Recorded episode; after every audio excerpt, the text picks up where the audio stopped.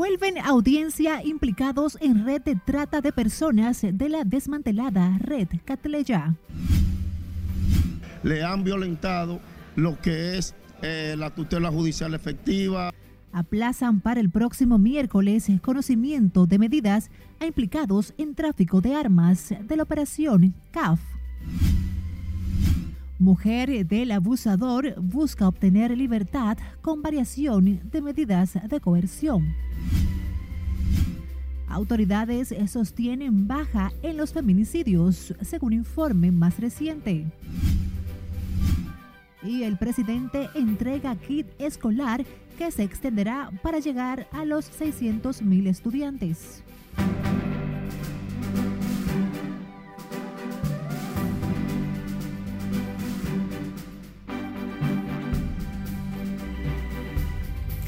Buenas tardes, feliz viernes 26 de agosto. Gracias por acompañarnos. Iniciamos la primera emisión de Noticias RNN. Graciela Acevedo les saluda. La Procuraduría General de la República y su Dirección de Violencia de Género reportó una tendencia sostenida a la baja en cuanto a la cantidad de feminicidios en los últimos cuatro años, siendo el 2017 el de las cifras más alta con 107 mientras que en los primeros cinco meses de este 2022 reporta unas 44 víctimas. Sin embargo, siguen siendo muy pocas las mujeres que denuncian su situación de peligro ante las autoridades. Nelson Mateo con el reporte. Ojo, el feminicidio es un asesinato y es más que la muerte de una mujer. El informe criminal de la Dirección contra la Violencia del Ministerio Público abarca las estadísticas del 2017 hasta los primeros cinco meses de este año.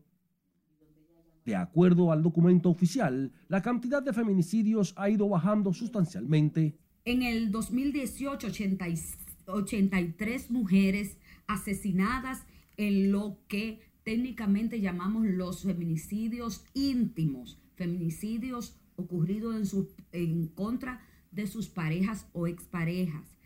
El cuadro criminal sostiene que ya en el 2019 la política de prevención y persecución logró establecer en 77 los feminicidios para una reducción de 30 muertes con relación al 2018. Estamos trabajando en fortalecer la atención a las víctimas de este delito. Estamos trabajando en la prevención del delito. Estamos trabajando en la mejora de las investigaciones. Estamos trabajando en la mejora de la persecución desde el Ministerio Público. El cuadro comparativo de la Dirección contra la Violencia de Género registra en el 2020 70 casos, mientras que en el 2021 subió 86. Y no estamos de brazos cruzados. Esta funcionaria judicial lamentó además que de enero a mayo del 2021 a la Procuraduría llegaran 38 denuncias de las 86 víctimas al cierre de ese año, mientras que en el mismo periodo del 2022, de 44 mujeres asesinadas, solo 11 denunciaran a su agresor. Es importante que la mujer denuncie, porque la mayoría de actos de violencia, la mayoría, y las estadísticas lo han dicho, que no son denunciados a tiempo, terminan en la muerte de las mujeres. Y eso es importante. Al observar el informe correspondiente al primer semestre de este año, la doctora Villa Camacho destacó la importancia de que las mujeres asuman la cultura de denunciar a sus agresores como paso fundamental para llevar a su mínima expresión la violencia de género y sus fatales resultados. Nelson Mateo, RNN. Y sobre este tema, el ex jefe de la policía, Bernardo Santana Páez, dijo que la reducción de los feminicidios en el país es atribuida a los programas de prevención de las autoridades. Santana Páez dijo que la educación siempre será un factor fundamental para moldear la conducta violenta de una sociedad las autoridades relacionadas en esa área están trabajando, están dando cursos, están dando charlas, están, dando seminarios sobre la materia, entonces van concientizando a la persona. En la medida que tú te concientices, tú puedes ser una persona violenta, pero nunca te han dado una formación para que tú trates de prevenir eso. Entonces, si te educan y te dicen, mira, eso no es por esa vía, eso es así, así, entonces tú te pones más tolerable, tú hablas, tú te comunicas, tú dialogas.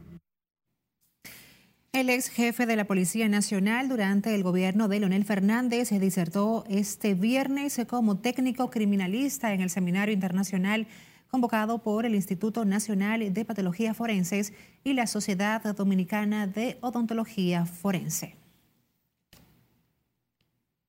Cambiando de información, Marisol Mercedes Franco, compañera sentimental de César Emilio Peralta, busca obtener su libertad. La imputada, quien se encuentra en arresto domiciliario, solicita a través de su abogado Joaquín Benesario la variación de la medida de coerción por garantía económica, impedimento de salida y presentación periódica. Se recuerda que la pareja sentimental de César Peralta fue apresada en el mes de diciembre del 2020 durante un allanamiento en la torre Naco Blue Tower. Otros tres implicados en el caso de la red que dirigía César el Abusador también buscan la variación de la medida de coerción en el segundo juzgado de la instrucción del Distrito Nacional, quien conoce el juicio preliminar en contra de 43 personas físicas y jurídicas por lavado de activos, se reservó el fallo para este 5 de septiembre. A más de seis meses de que el Ministerio Público presentara acusación formal en contra de Alexis Medina y otros 26 imputados en la operación Antipulpo, aún no ha logrado iniciar la audiencia preliminar en la que se decidirá si el caso se envía o no a juicio. Para ese lunes, el juez David Timoteo Peguero, del séptimo juzgado de instrucción, intentará iniciar por sexta ocasión la audiencia en la que también están imputados 21 sociedades comerciales.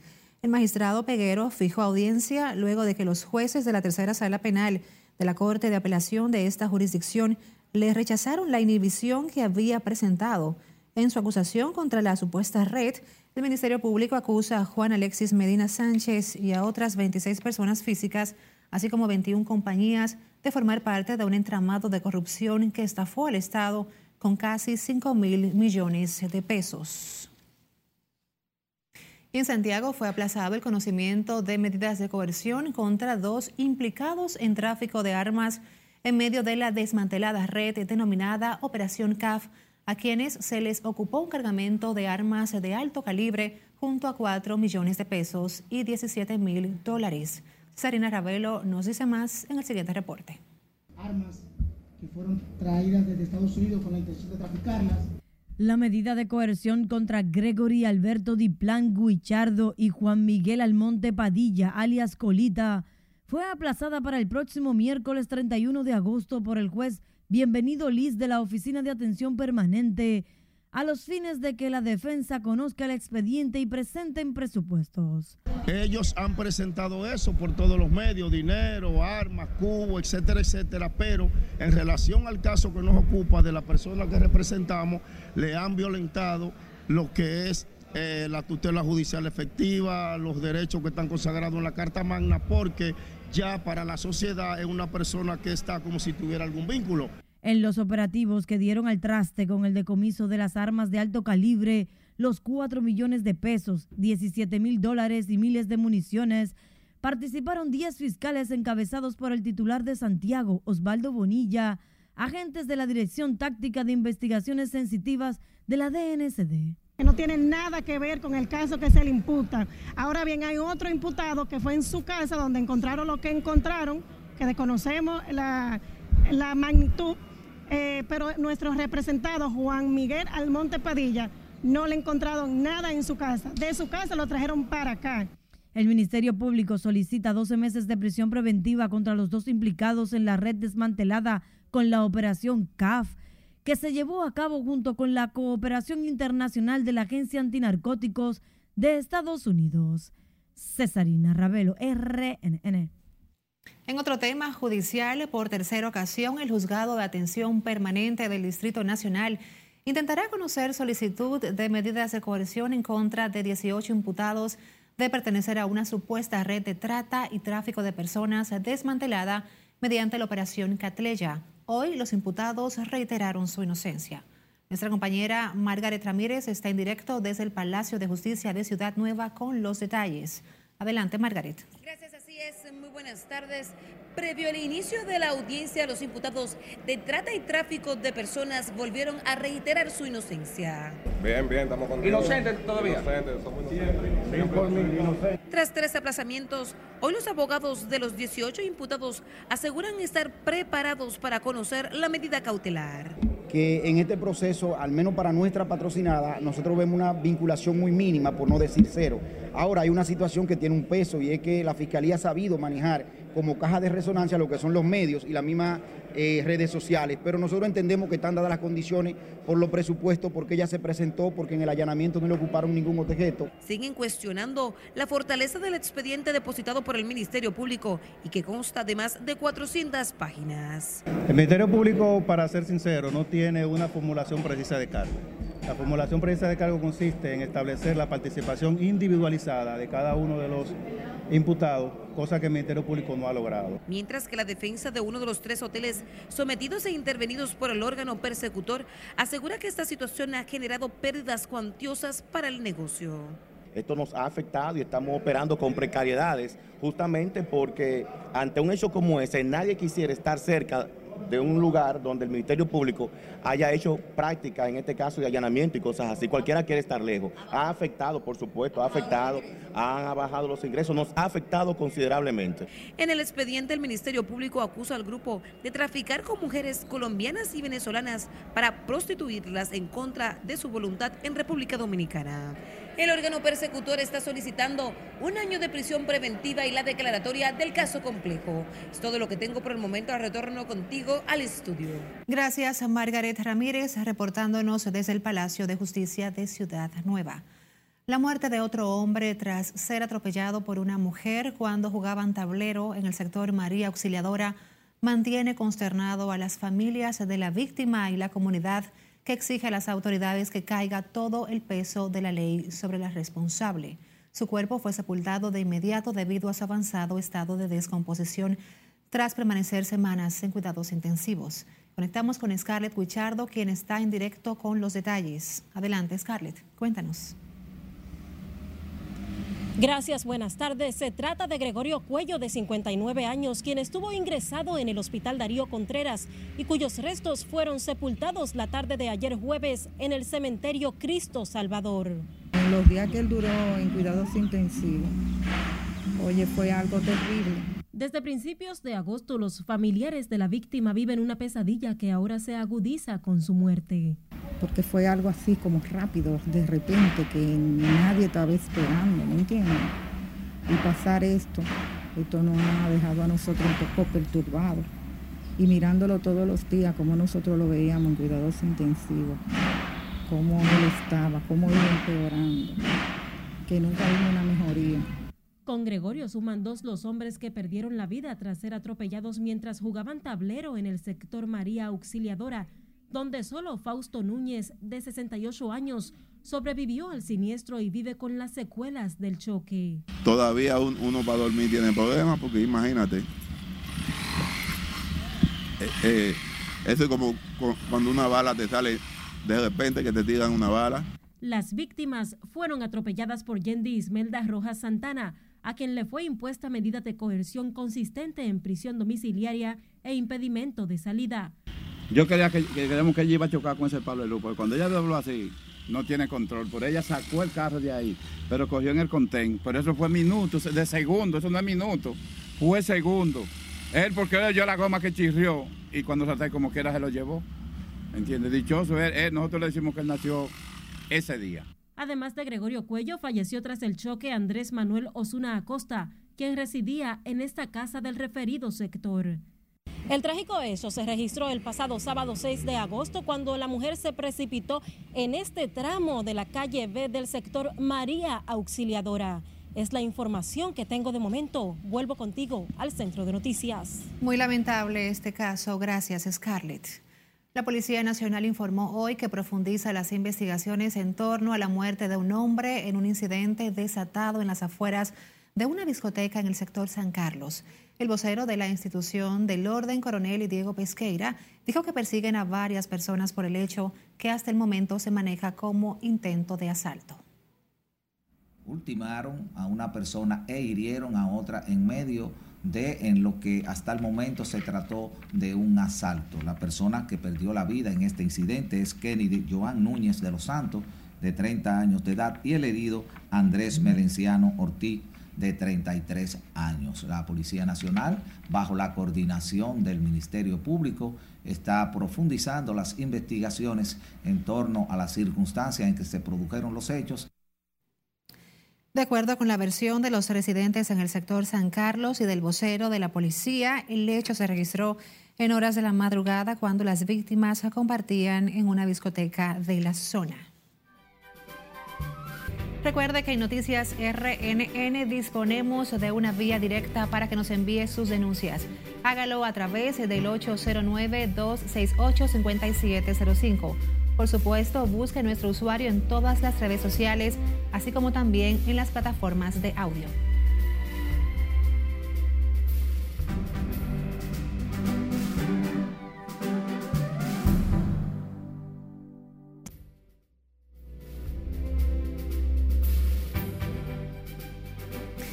En el panorama internacional, cientos de personas protestaron en Puerto Rico, incluidos artistas de renombre, en demanda del fin de los apagones y de los constantes aumentos en el monto de la tarifa eléctrica por parte de la empresa energética Luma. Cesarina Ravelo nos dice más en el resumen internacional.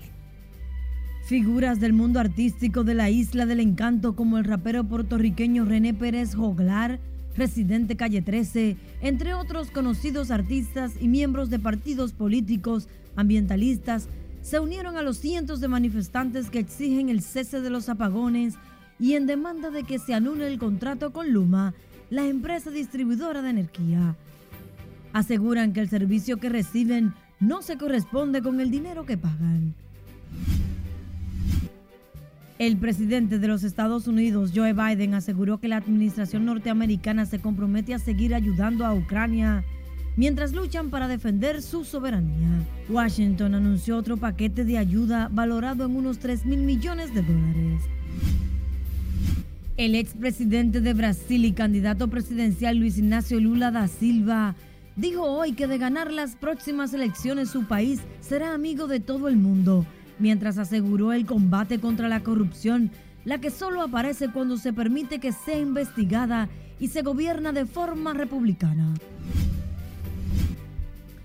La empresa estadounidense de biotecnología moderna anunció este viernes que presentará una denuncia contra Pfizer y BioNTech por infracción de patente sobre su vacuna contra el COVID-19.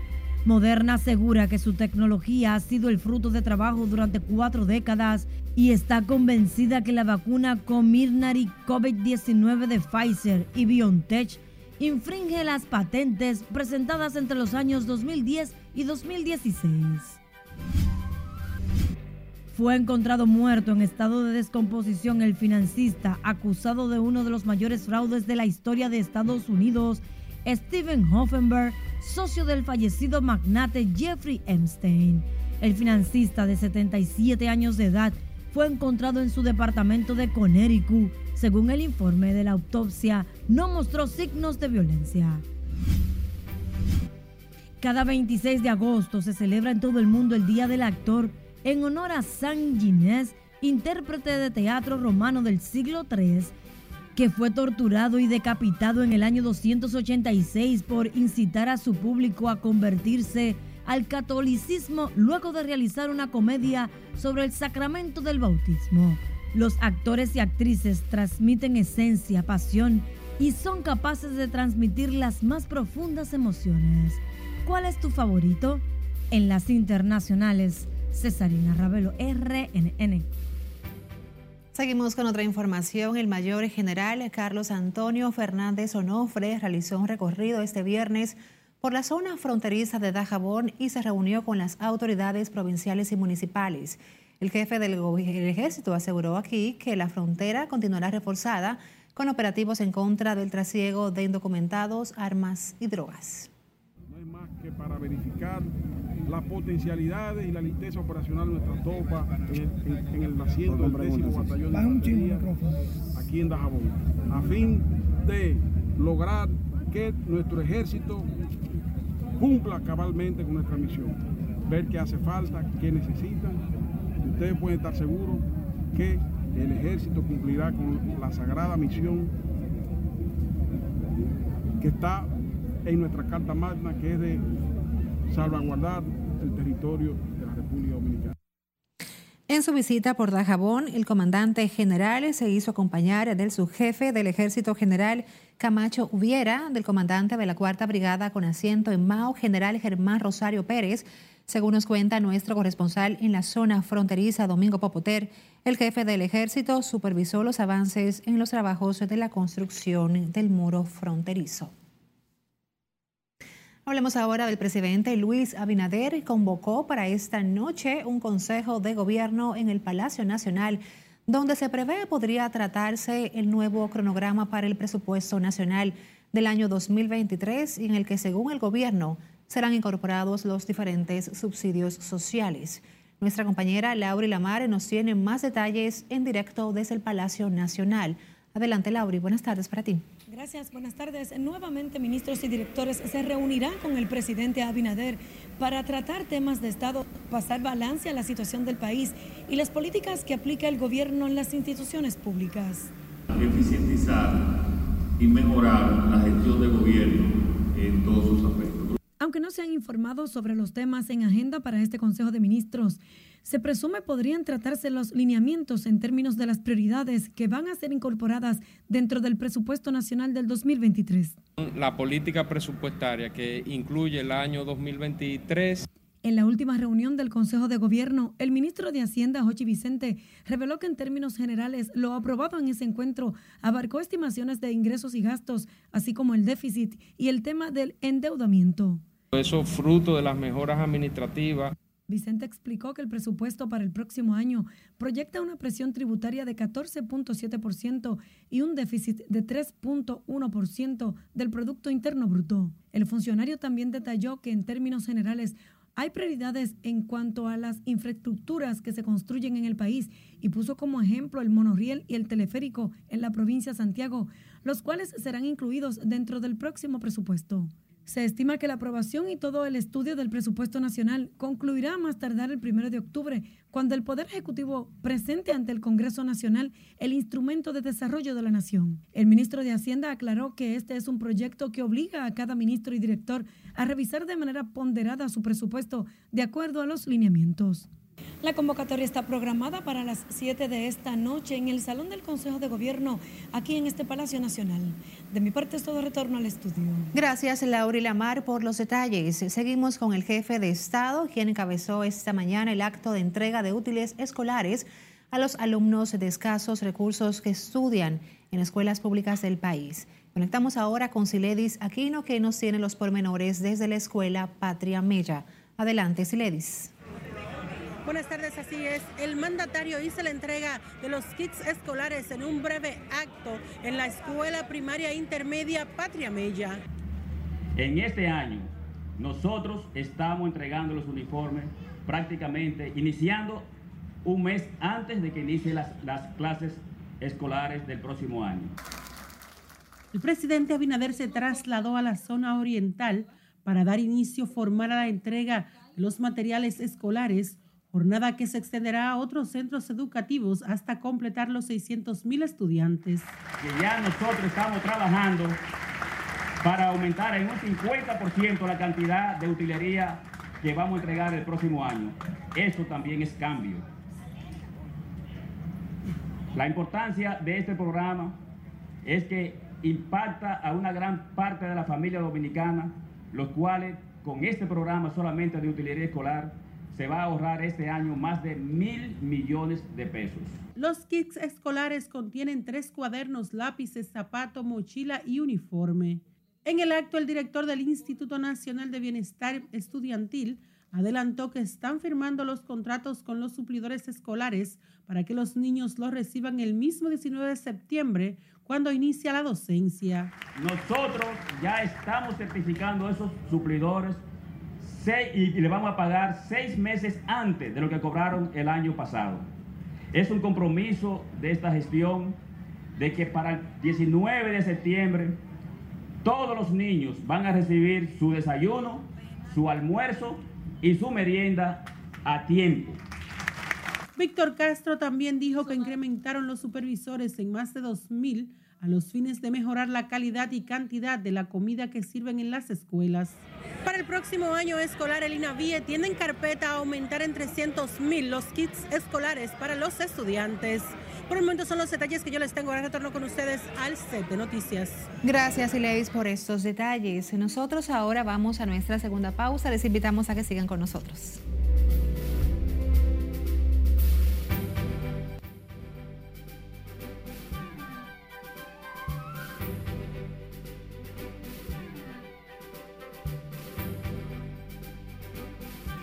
Abrimos ese bloque con el alcalde de Santo Domingo Este, Manuel Jiménez. Se prometió resolver a más tardar en diciembre el problema de la basura que afecta especialmente la circunscripción 1 de esa demarcación. Los sectores que serían beneficiados con la integración de los camiones a la recogida de los desperdicios son los que colindan con la avenida Venezuela, Sabana Larga, Villa Duarte, Los Mameyes, entre otros. Alma Rosa Segunda, todo eso es circunscripción número uno. Mucho, mucho. Es la, es la circunscripción más poblada del municipio, de las tres. Sí, ahí tenemos el problema peor. Ahora estamos en la circunscripción número uno.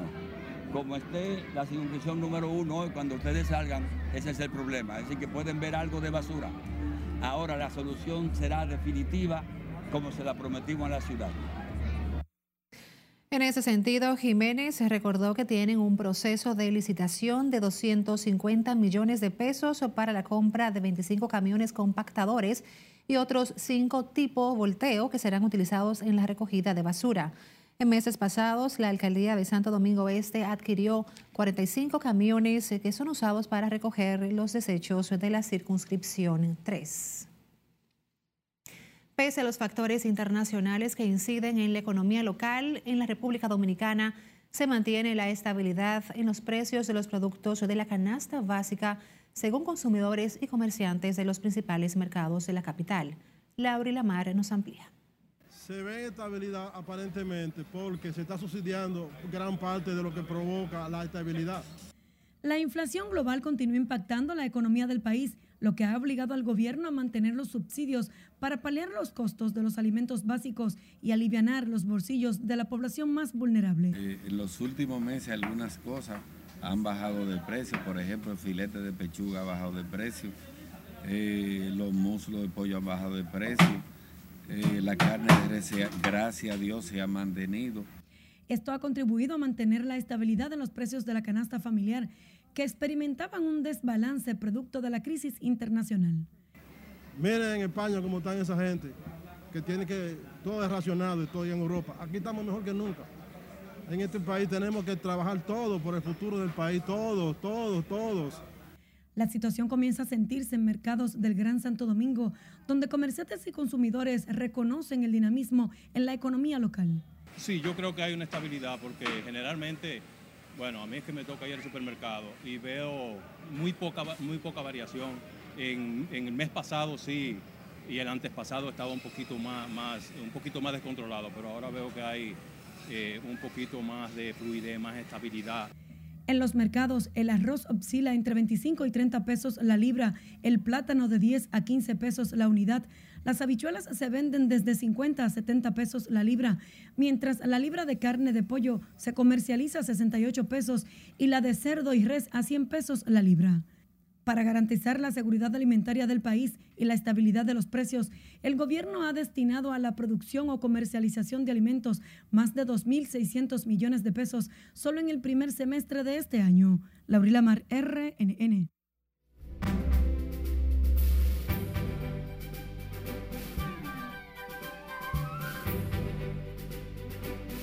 Buenas. Vamos a iniciar escuchando al héroe de la victoria de República Dominicana ante Panamá en el baloncesto FIBA, Ángel Luis Delgado. Adelante, Ángel. Acalambré los pies por, por no beber agua, prácticamente. Por no beber agua, pero por eso yo siempre quería que quería lo todo por el todo, que cada vez que juego aquí algo diferente. Yo puedo jugar en NBA, puedo jugar en España, en Japón, en China, en lo que sea, pero cuando uno entra esta cancha y se pone esta chaqueta es algo diferente. Yo tengo ya mucho tiempo jugando con la selección y lo, como Melvin lo dice, los dos primeros minutos el corazón de uno está en otro nivel. La República Dominicana derrotó a Panamá 70 por 61. El NBA Chris Duarte logró 10 puntos en la primera mitad, pero luego solamente uno en la segunda, terminando con 11. Chris Duarte no logró tiros de tres desde de 0-8 se fue para hacerle el cuento corto. Jorge Polanco conectó su cuadrangular número 16 de la campaña, el 97 de su carrera. Un batazo de 368 pies que ayudó a Minnesota a lograr la victoria. Lo importante de todo esto, Graciela, es que República Dominicana ganó el encuentro y aunque en la primera mitad todo el mundo esperaba que Chris Duarte hiciera mucho, él lo intentó. Lógicamente dice que la presión y jugar por primera vez con este público dominicano representando la bandera, que ciertamente tiene un factorcito de emoción y bueno, que para la próxima espera que sea mejor. Ya se irá adaptando, pero lo importante es que logramos victoria. ¿Qué es Ah, lo importante? Sí, claro. Y a Julio Rodríguez le van a dar un contrato a los marineros de Charles de 400 millones con 210 asegurados, garantizados. Unos milloncitos que no caen mal. No para nada. Gracias, Manuel, como siempre, por los detalles. A ustedes también por acompañarnos. Feliz resto del día.